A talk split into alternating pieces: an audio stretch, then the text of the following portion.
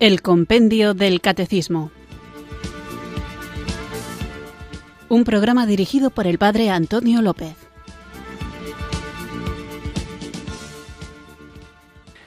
Muy buenas tardes, queridos oyentes de Radio María. Recibido un cariñoso saludo desde Irurzun, en Navarra, quienes sintonizáis una tarde más esta emisora de la Virgen, esta radio que cambia vidas, Radio María, para escuchar el programa El Compendio del Catecismo, nuestro espacio diario de formación católica, en el que de lunes a viernes, de 4 a 5 de la tarde, una hora antes, si nos sintonizas desde las Islas Canarias, tratamos de conocer la fe que queremos vivir, compartir y defender.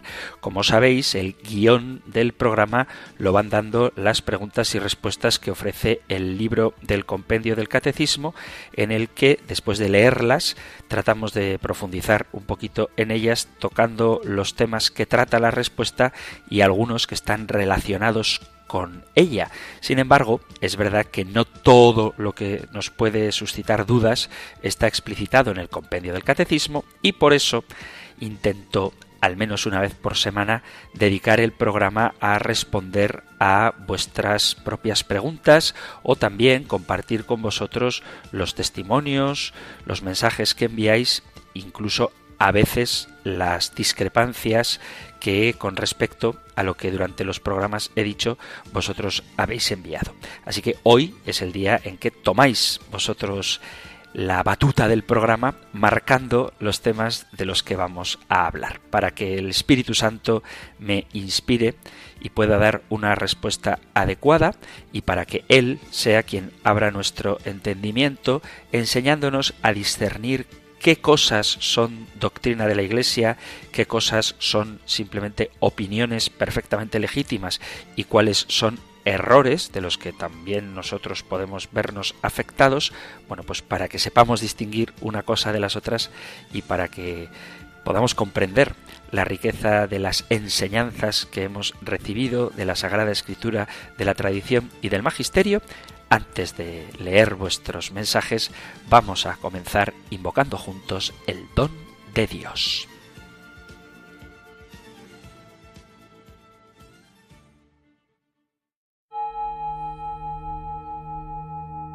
Ven Espíritu, ven Espíritu, ven Espíritu.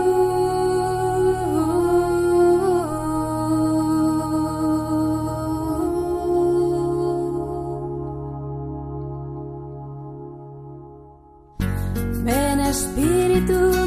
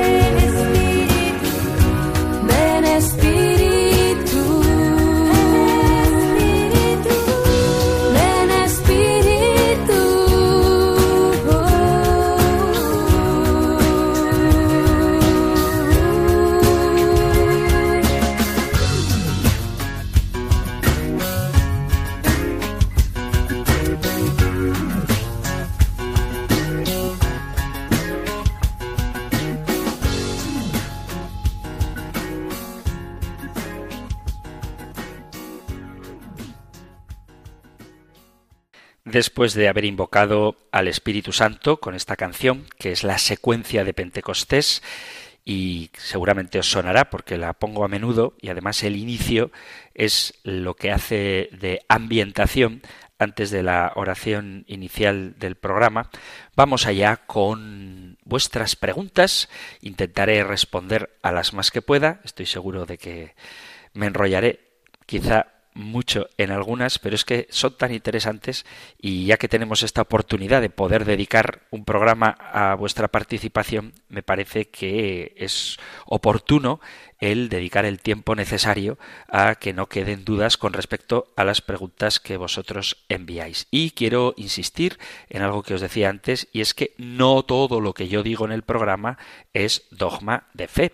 Lo que leo de la pregunta y la respuesta del compendio del catecismo, que suele ir acompañado por una melodía, eso sí es lo que dice el compendio, la explicación que yo dé intento que sea fiel a lo que la Iglesia enseña, creo que nunca he dicho ninguna herejía, al menos conscientemente, pero sí que es verdad que digo cosas que son opinables. Por eso, con mucha libertad y mucha caridad, hay que escuchar lo que se dice. Discerniendo, en caso de que algo no os suene bien o que os parezca discutible, qué es lo que puede ser susceptible de opinión y qué es lo que la Iglesia enseña. Y esto lo digo sobre todo en referencia a las preguntas que vosotros enviáis, porque claro, cuando trato lo que dice el compendio del catecismo, como es la pregunta de la enseñanza de la Iglesia, ahí es como muy fácil no salirse de la doctrina católica. Pero cuando son preguntas que vosotros enviáis, muchas veces incluso pidiendo opiniones, pues lo que doy son eso, opiniones. Por lo tanto, acogedlas con libertad e interpretarlas con caridad. Vamos allá entonces con la primera de las preguntas que titula el correo electrónico una oyente Ángeles Caídos. Dice, estimado Padre Antonio, como siempre tan interesantes sus programas. Si tuviera tiempo, me gustaría que me aclarase si estoy confundida. ¿Los ángeles caídos fueron creados por Dios antes de Adán y Eva? ¿La serpiente era ya el demonio, según el Génesis? Muchas gracias. Un afectuoso abrazo. Pues un abrazo para ti y vamos a tratar de responder a la pregunta de cuándo fueron creados los ángeles caídos. La pregunta quizás sea si fueron creados en el tiempo o si han existido desde siempre como Dios. La respuesta es muy sencilla. El único que existe desde siempre y vive para siempre es sólo Dios. Él es el único eterno, sin principio ni fin, como dice el Salmo desde los siglos de los siglos tú eres Dios, el Salmo 90. En el último capítulo del Apocalipsis dice el Señor, yo soy el alfa y la omega, el primero, el último, el principio y el fin. Apocalipsis capítulo 22 versículo 13. La Biblia no dice exactamente cuándo creó Dios a los ángeles, pero es muy probable que lo haya hecho antes de la creación del universo. Acordaos de que cuando hablábamos del credo decimos que Dios es creador del cielo y de la tierra, de lo visible y de lo invisible y en eso invisible no entran únicamente esas partículas imperceptibles por nuestros sentidos pero que son materiales, sino que embarcaría también, abarcaría, no embarcaría, abarcaría también la creación de los seres espirituales. Entonces, como son espirituales, no tienen materia física, pero eso no significa que sean eternos, sino que en algún momento, lo que pasa es que hablar de estas cosas es muy complicado porque nosotros vivimos enmarcados dentro de las categorías de espacio y tiempo, cosa que los seres espirituales no, pero en cualquier caso, en algún momento, quizá fuera del tiempo, Dios creó a los seres espirituales. En los tiempos de Adán y Eva, un ángel, que es Satanás, lideró una rebelión contra Dios y fue expulsado del cielo. Esto podemos leerlo en el profeta Isaías en el capítulo 14. Dice a partir del versículo 12. ¿Cómo has caído de los cielos, lucero, hijo de la aurora? has sido abatido a tierra, dominador de naciones. Tú que habías dicho en tu corazón, al cielo voy a subir, por encima de las estrellas de Dios alzaré mi trono, y me sentaré en el monte de la reunión, en el extremo norte. Subiré a las alturas del nublado, me asemejaré al Altísimo. Ya, al Seol has sido precipitado, a lo más hondo del pozo. Los que te ven en ti se fijan, te miran con atención.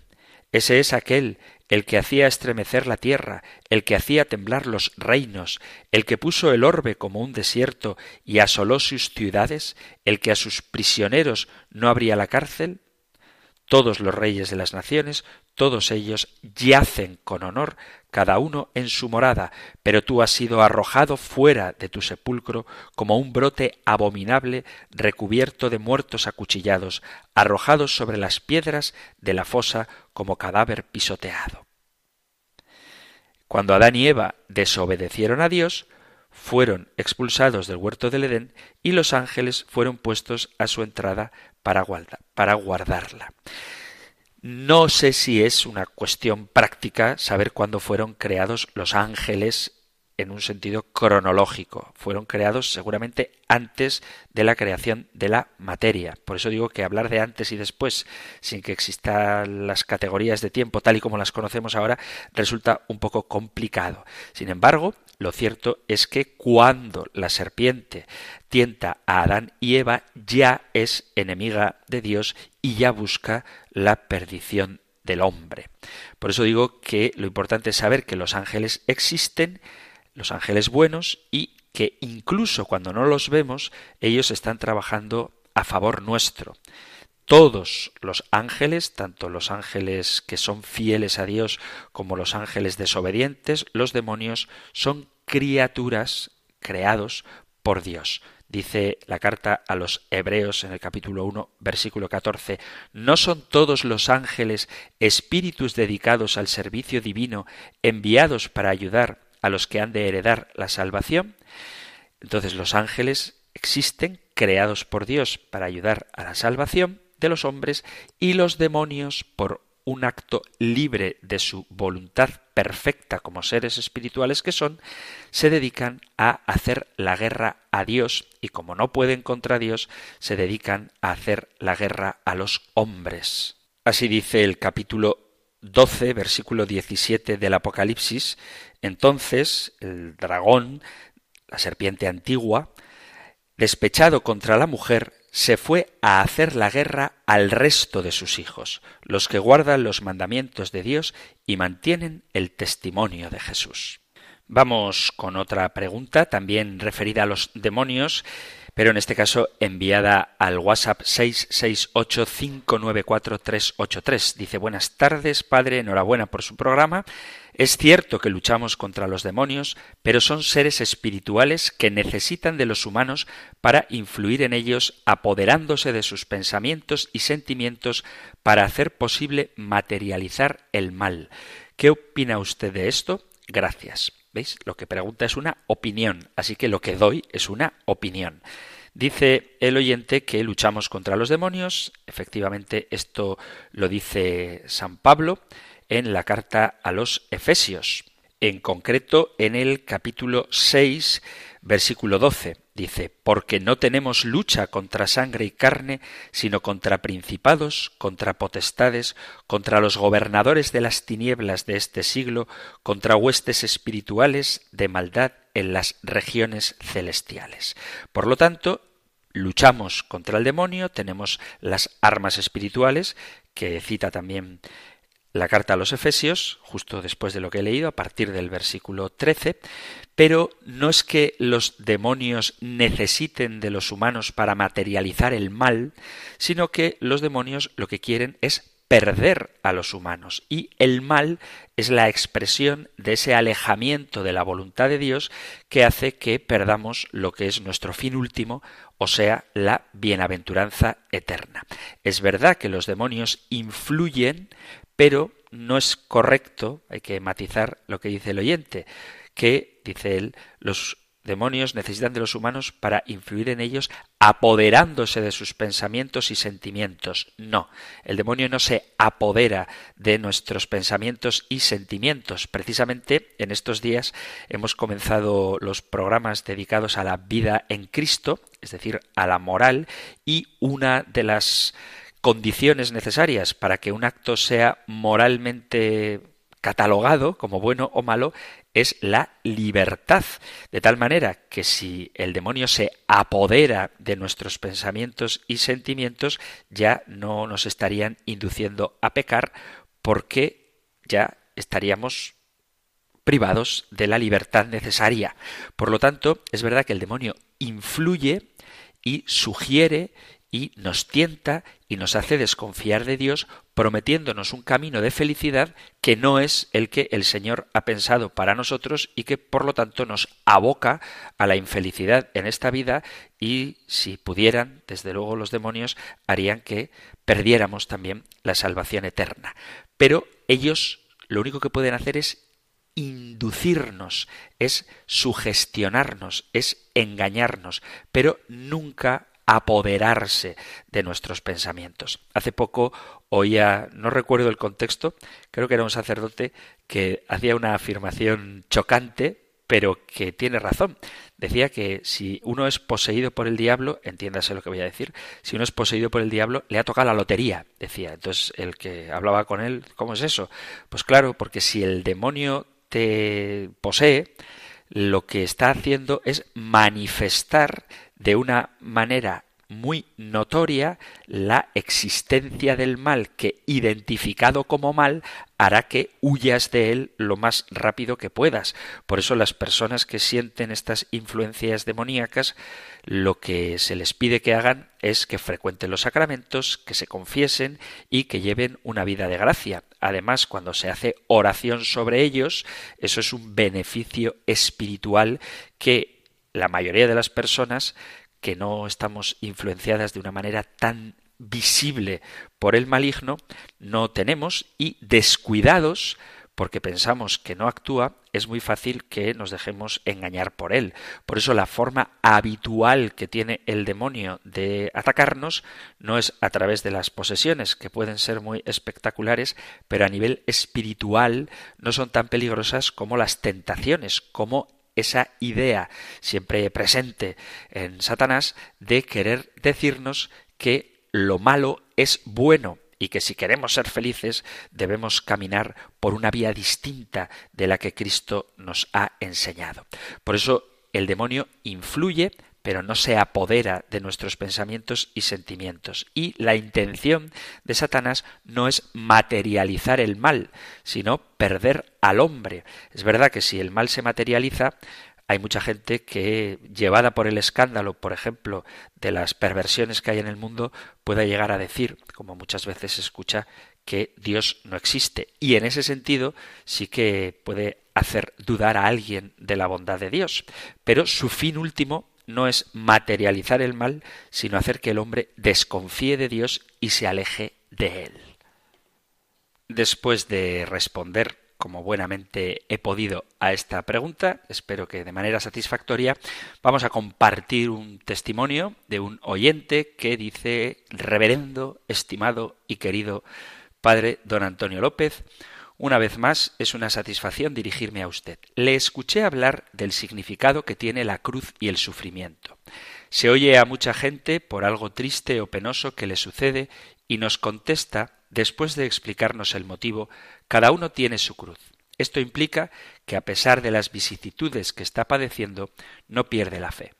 No sé si se le olvidó decir que son muchos los santos que han padecido grandes sufrimientos y los ofrecían para gloria de Dios y para el perdón de los pecados, como el santo Padre Pío de Pietrelchina, con sus llagas muy dolorosas, Santa Teresa de Jesús, San Francisco de Asís, San Ignacio de Loyola, dos de los niños de Fátima, Santa Bernadette de Lourdes, San Juan Pablo II, etcétera, etcétera. Al entregarse a la voluntad de Dios y moldearse a lo que Él quiere implica comprender sus planes, aceptarlos con dolor y alegría, porque es para compartir lo que nuestro Señor padeció para la salvación de todos los hijos de Dios, para heredar su testamento de librarnos del pecado, el dolor y la muerte en la eternidad, comprender a los demás con compasión, misericordia y ver reflejado en sí mismo las miserias y los pecados de los demás. Padre Antonio, no me extiendo más, sé lo ocupado que está usted, que además de la radio tiene múltiples obligaciones para con los demás. Que la Virgen María, nuestra Madre, le proteja y le dé muchas fuerzas para que pobres, humildes e ignorantes oyentes como yo podamos saber más de la religión que practicamos y su significado. Si me da razón a lo que aquí digo, se equivoca porque no ha salido de mí, sino de todo lo que llevo aprendiendo durante catorce años que llevo escuchando Radio María un abrazo inmenso y gigante de su humilde, dice, servidor. Pues muchas gracias por un mensaje tan cariñoso y desde luego que acertado. No solamente los santos que menciona el oyente en su correo electrónico han padecido grandes sufrimientos, sino que todos lo hemos hecho. Y digo todos porque no conozco a nadie que a lo largo de su vida no haya tenido momentos de dificultad y sufrimiento. La cuestión, la gran diferencia entre los santos, los mediocres y los pecadores es que ellos, los santos, han sabido asociar esos momentos de dificultad, esos dolores, a la pasión de Cristo, dándoles un sentido redentor. Y eso es lo que deberíamos aprender a hacer todos, no solamente con los momentos de dificultad, sino también con los gozos, porque toda nuestra vida unida a la de Cristo puede ser cooperadora de la redención. Tened en cuenta que aunque el lugar donde el Señor manifestó con más fuerza su amor a nosotros y su deseo de ofrecernos la salvación es ciertamente en la cruz, pero también durante el período que ocupó la mayor parte de su vida, el período de la vida oculta como la vida pública antes de la pasión y por supuesto en su pasión, muerte y también en su resurrección, todo ello era expresión de amor. Por eso nosotros, durante toda nuestra vida, incluso en las cosas más cotidianas, más ordinarias, podemos unirnos a Cristo y también, desde luego, en el sufrimiento podemos unirnos a Cristo. Como dice el apóstol Pablo a los colosenses en el capítulo 3, versículo 17, todo lo que hagáis de palabra o de obra, hacedlo todo en nombre del Señor Jesús, dando gracias por medio de él a Dios Padre. Y esta sería la vida cristiana, estar unidos a Cristo en todo, en el trabajo, en el descanso, en la diversión, en los gozos, también, desde luego, en los sufrimientos. Unidos a Cristo podemos dar a toda nuestra vida un sentido de corredención, para que junto con Cristo seamos partícipes de su gloria. Pero para ello hay que morir a nosotros mismos, hay que pasar, como pasó él, por la cruz, sin perder nunca la perspectiva de la gloria futura, de la resurrección que nos aguarda, de la promesa que él nos ha hecho y que, como es fiel, sin duda cumplirá. Después de este mensaje testimonio, vamos a escuchar otro testimonio. Suelo deciros que podéis enviar al programa vuestras preguntas, discrepancias, testimonios y por eso, aunque muchas veces me centro sobre todo en las preguntas, creo que es bueno también que escuchemos los testimonios, sobre todo para quienes os sentís miembros de la familia de Radio María, para que sepáis el bien que hace esta emisora de la Virgen. Por supuesto, omito en casi todos los correos los datos personales que a veces dan los remitentes y en este caso nos manda un testimonio una oyente. Dice, estimado padre, he escuchado por primera vez el programa El Compendio de la Iglesia Católica y me ha encantado, en el verdadero sentido de la palabra. He oído los testimonios que mandan los oyentes y me ha hecho pensar en mi propia vida. Me he identificado con muchos de los aspectos que ha mencionado cuando era adolescente conocí al que iba a ser mi marido y me encantaban las novelas románticas. No tenía ninguna experiencia de la vida y no me cuestionaba sobre el matrimonio. Para mí era sólo una cuestión de amor. Me casé con veintiún años. Mi marido era solamente unos meses mayor que yo. Pronto me fui dando cuenta de la realidad de la vida. Mi marido era una persona muy violenta y con muchos traumas no superados, que no contaré aquí para no alargarme demasiado. Soy una mujer muy creyente y con una educación cristiana, así que nunca se me ocurrió la idea de una separación. Sin embargo, mi vida y la de mis hijos no ha sido un camino de rosas, hasta que con el paso de los años la vida se me hizo insoportable. Fueron casi cincuenta años de maltrato psicológico y creo que si aguanté tantos años fue gracias a mi fe. Hace unos años tomé la decisión de pedir el divorcio. Ha sido la decisión más dura de mi vida y creo que no lo superaré nunca. Sin embargo, en este tiempo he encontrado la fe verdadera, me he acercado a Dios, voy a misa casi todos los días y gracias a Él puedo decir que vivo, si no feliz, al menos en paz. Le doy gracias a Dios todos los días y le suplico que salve a mi marido. Sé que Él es todopoderoso y creo firmemente en los milagros. Estoy aprendiendo a ser paciente y no pierdo la esperanza. Si Dios quiere, quizá algún día. Lamento enormemente no haber conocido Radio María antes. La conocí hace un año solo en una difusión al salir de misa y ahora coopero en todo lo que puedo en difundir la emisora. Pienso que si la hubiera conocido antes de tomar la decisión de separarme, tal vez las cosas habrían sido diferentes. Para entonces mis relaciones con mi marido habían llegado a un punto insoportable y pensé que había tocado fondo. Ahora, con el paso del tiempo, veo las cosas de otra manera y me hago muchas preguntas. Pero para entonces no tuve ninguna ayuda, no supe a quién acudir, no conocía a ningún sacerdote que me pudiera aconsejar. Pero confío en Dios y pienso que Él sabe lo que hace. Creo que nada ocurre por casualidad. Quizá mi misión en la tierra es salvar a mi marido, aunque no sé cómo. De momento rezo todo lo que puedo. Dios me irá indicando el camino. Le doy las gracias por estar allí y ayudar a las personas con sus palabras y sus enseñanzas. Un fuerte abrazo. Pues muchas gracias a ti por este testimonio, por este mensaje y bendito sea Dios que a través de Radio María has podido encontrar paz. La felicidad plena tenemos que aguardarla únicamente en el cielo y aquí, gracias a la presencia del Señor, pregustar aquello que nos aguardará plenamente en la bienaventuranza eterna. Yo os animo a todos los oyentes de Radio María a que sigáis sintonizando la emisora de la Virgen, a que os forméis con ella, a que recéis con ella, a que busquéis consuelo en ella, en la radio de nuestra Madre, pero también os animo a que, en la medida de lo posible, busquéis algún sacerdote próximo resulta llamativo cuando la gente dice es que no sé dónde encontrar un cura. Pues en tu parroquia, hombre, ¿dónde lo vas a encontrar?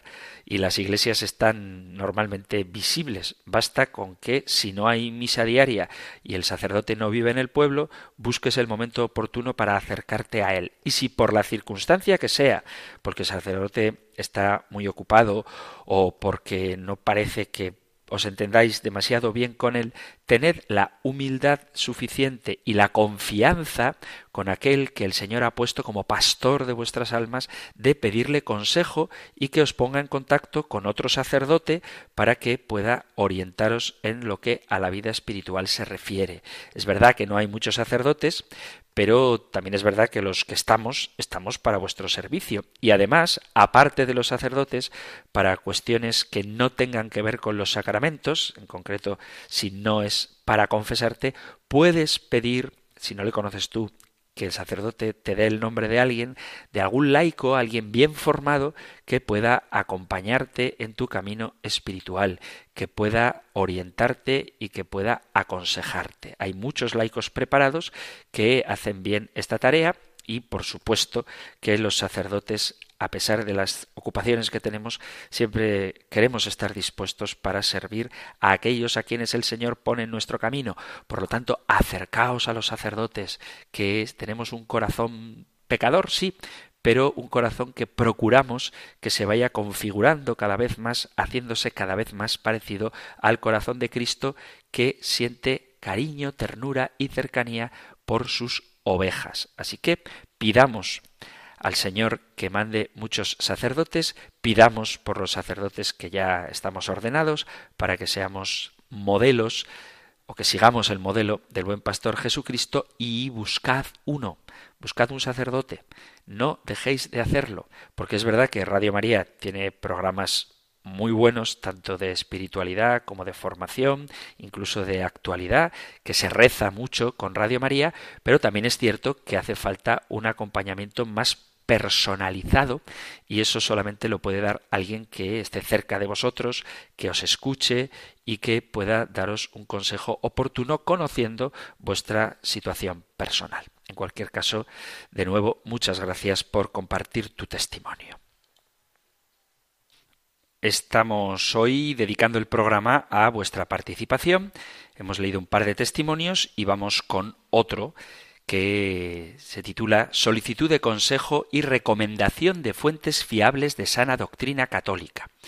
Buenas, Antonio. He seguido su programa de El Compendio del Catecismo bastante a menudo, aunque últimamente no lo sigo tanto. De vez en cuando, cuando puedo y me acuerdo, lo pongo. Hace poco le oí decir en la radio que hay que tener claro lo que es realmente dogma de fe y lo que no lo es, lo que es de obligada fe y cumplimiento y lo que no lo es. Me encuentro con un panorama en la Iglesia en el que parece que no todos están de acuerdo y por mi falta de formación más profunda a veces me pasan artículos o enlaces de páginas católicas serias que parecen contradecirse o el autor de los posts asegura con tremenda seguridad que lo que expone es cierto, a veces contradiciendo o dejando en mal lugar otras opiniones de otros ambientes de la Iglesia. Tengo miedo de estar dando excesiva fe y rigurosidad a aspectos que quizá no lo sean tanto. Veo que se está colando en la Iglesia un espíritu mundano que parece estar más de acuerdo con los postulados modernos, científicos, filosóficos, sociales, etc., que con la enseñanza de la Sagrada Escritura y lo que la Iglesia ha creído y enseñado siempre, además de muchas doctrinas protestantes y heréticas ya rechazadas en el pasado que están volviendo, ganando fuerza y aceptación por muchos cristianos. Veo que hay una tendencia generalizada a la desobediencia o a hacer lo que cada uno quiera, sobre todo en materia de liturgia y a veces incluso de fe, llegando a suavizar como poco importantes o incluso negar creencias que la Iglesia ha defendido siempre. Incluso en Radio María he escuchado a veces cosas que me han chirriado, opiniones de personas que hablan a título personal y a veces dicen cosas que pueden no ser correctas. Dado la tremenda confusión que hay hoy en día en la Iglesia el objetivo de mi mensaje es pedirle si pudiera recomendarme las fuentes escritas a las que acudir en caso de duda y que tenga la seguridad que cumplen con el magisterio de la Iglesia para aprender a diferenciar lo que es parte del depósito de la fe y lo que no lo es, no limitándolo solo al catecismo, sino a profundizar un poco más en documentos, escritos, libros, etcétera, que me puedan servir como guía a modo de enciclopedia a la que consultar en caso de duda. Prefiero que sea en un formato escrito porque a veces en las propias prédicas los sacerdotes o catequistas no están exentos de la exposición a estas doctrinas falsas o incluso heréticas y sin darnos cuenta a veces nos vemos enseñando cosas que se oyen mucho hoy en día que muchos repiten como loros pero que por desgracia no son o no se aplican en todos los ámbitos o de una manera absoluta, sino que requieren de matización y explicación. Ejemplo de esto sería, por ejemplo, la frase de todos somos pecadores, que siendo cierta, a veces se utiliza como excusa para no cambiar y seguir pecando impunemente sin miedo a las consecuencias, alentando más bien un espíritu de conformismo o falta de cuidado y poca vigilancia con uno mismo, provocando que la persona se enrede más en sus propios pecados y vicios, además de que hay quien la utiliza para poner en un mismo nivel a las personas que intentan seguir la ley de Dios y sus mandamientos con la ayuda de la gracia y las ayudas que Dios nos da, y a los que les da igual todo y viven sus vidas como si no pasara nada por seguir pecando, algo que creo que tiene su origen en los postulados protestantes del tipo peca fuerte y cree más fuerte todavía. Otro ejemplo es la frase de quien obedece nunca se equivoca, frase, en mi opinión, falsa e incompleta, porque la única obediencia que te asegura no errar es la obediencia a Dios mismo. Por lo tanto, sería correcta si dijera quien obedece a Dios nunca se equivoca. Fuera de eso, la obediencia ciega puede ser utilizada para someter y llevar por caminos equivocados a personas de buena fe. Como dijo San Bernardo, quien por obediencia se somete al mal se adhiere a la revelación contra Dios, o como dijo San Pablo, hay que obedecer a Dios antes que a los hombres, sean quienes sean y tengan el estatuto o poder que tengan en la Iglesia. Lo malo de todo esto es que me está llevando poco a poco a un estado de desconfianza hacia la Iglesia y la fe en Jesucristo que creo peligrosa. Por estas y muchas más que vengo observando con desconfianza y confusión, le hago esta solicitud. Le agradecería mucho su ayuda. Un saludo, gracias por leerme y disculpa las molestias. Pues muchas gracias a ti por tu correo electrónico y no es ninguna molestia, al contrario, creo que esta situación que tú describes la viven muchos cristianos, incluso en algún contexto cercano mío, pues me ha tocado en más de una ocasión debatir con fieles cosas que han escuchado de otros sacerdotes. Y claro, cuando un sacerdote dice una cosa y yo propongo otra, a ver a quién hacemos caso.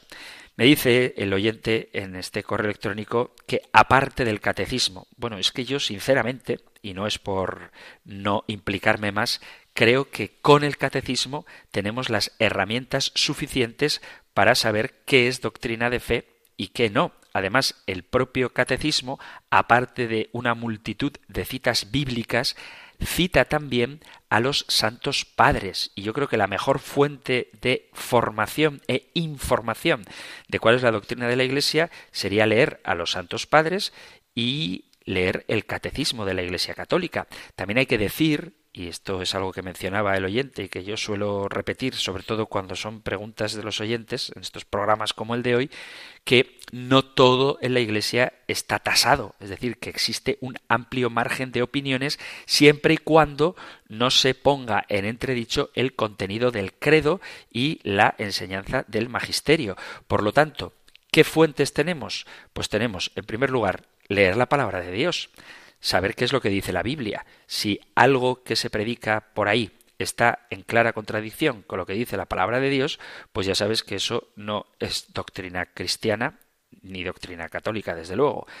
Luego, el catecismo, vuelvo a insistir, es una herramienta muy útil. No hace falta leerse todo el catecismo. El libro, el catecismo de la Iglesia Católica, es más bien un libro de consulta. Tiene un índice muy bueno de temas en el que con las cuestiones más polémicas resulte fácil poder informarse de cuál es la enseñanza de la Iglesia. Tampoco todo está en cuestión, pero por poner un ejemplo, ¿qué opina la Iglesia sobre si existe o no el purgatorio? Pues coges el catecismo de la Iglesia Católica, te vas a ese índice maravilloso que tiene al final, buscas la palabra purgatorio y te aparecerán los números del compendio, del compendio, perdón, los números del catecismo mayor donde se habla del purgatorio.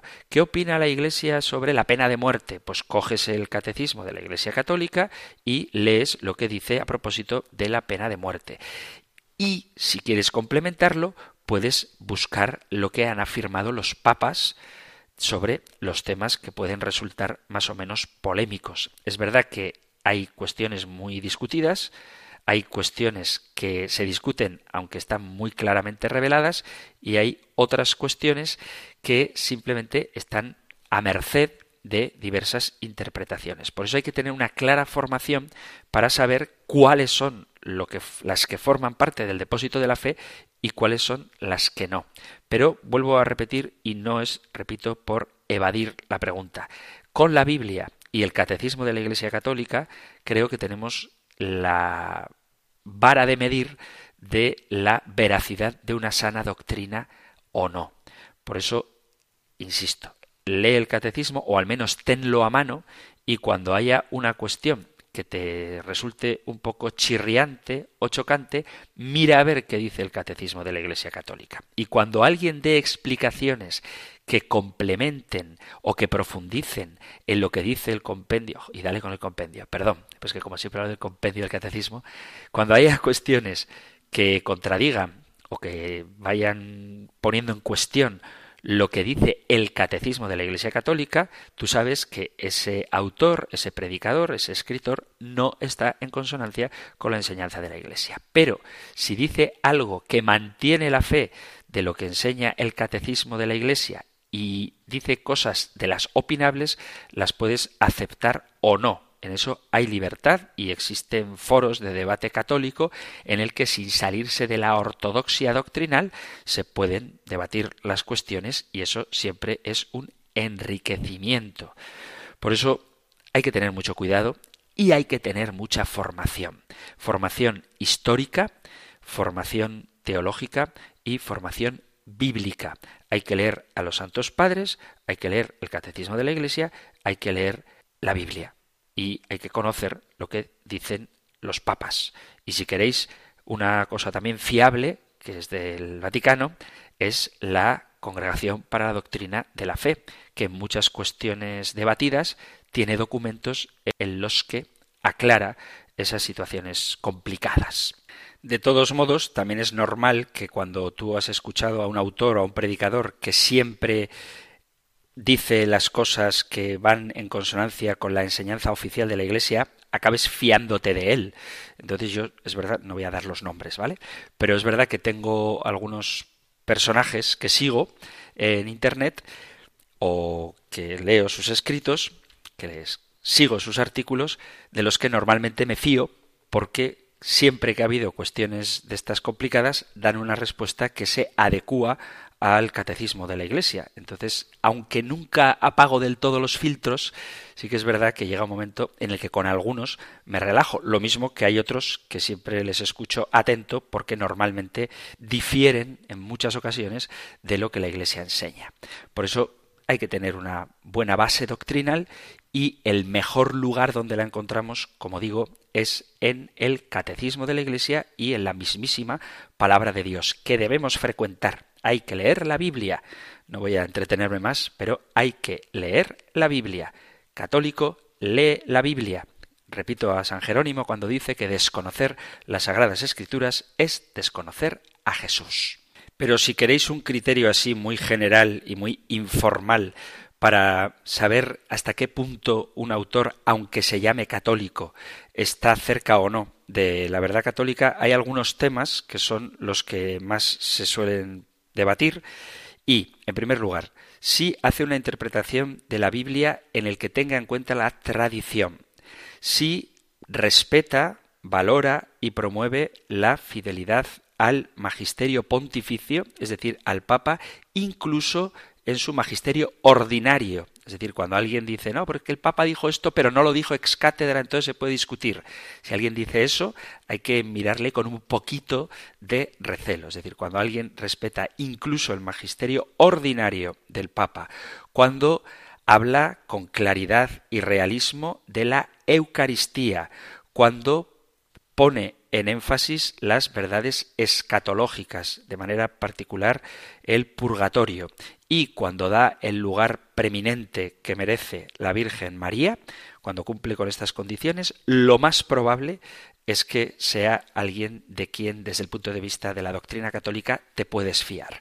Pero si cuestiona la tradición, si cuestiona la autoridad del Papa, si pone en duda el realismo de la Eucaristía, si niega la existencia del infierno o del purgatorio, y si no da a María el papel de Madre Virginal, Inmaculada, intercesora, todas estas cosas que nosotros los católicos creemos de la Virgen, si alguien pone en cuestión estas cosas, no digo que no sea católico, pero sí que hay motivos para sospechar de él. Vamos a hacer ahora una brevísima pausa musical con algo tan católico como el Ave María y con algo tan tradicional como el gregoriano, que no significa que no se pueda implementar en la Iglesia Católica otros tipos de música, pero el gregoriano forma parte de nuestra tradición, así que vamos a escuchar y vamos a rezar el Ave María en gregoriano y continuamos con nuestro programa hoy dedicado a la participación de los oyentes. Maria, gratia